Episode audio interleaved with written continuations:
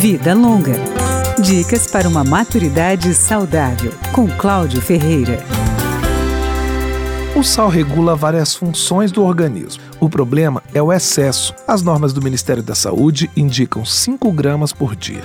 A nutricionista Loiva Dalepiani, professora da Universidade Federal de Santa Maria, no Rio Grande do Sul, reconhece que diminuir o sal na comida não é fácil. O sal, ele é um condimento de fácil acesso, de baixo custo e tem um alto poder de condimentação. E além da questão de que ele dá um maior, uma maior saciedade. O sal tem inclusive um papel simbólico e cultural na nossa alimentação. A dica da nutricionista é preparar uma comida saborosa, mas com pouco sal. No idoso, o excesso de sal causa hipertensão, que por sua vez aumenta a incidência de doenças cardiovasculares.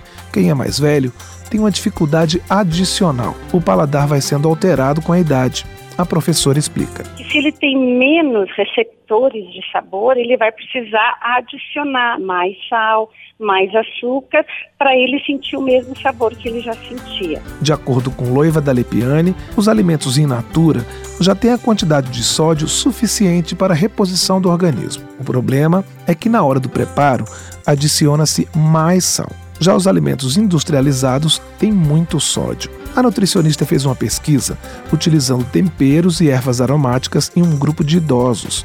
Sugeriu uma mudança na ingestão de sal durante três meses. A gente viu que esses idosos diminuíram a ingestão de sal e aqueles que tinham um envolvimento maior da família, ou seja, o maior número de familiares comendo da mesma comida, a gente viu que ele permaneceu por mais tempo nessa adesão. Além de diminuir o sal, controlar a hipertensão significa controlar também a obesidade, o sedentarismo, e hábitos como o tabagismo e o consumo excessivo de álcool.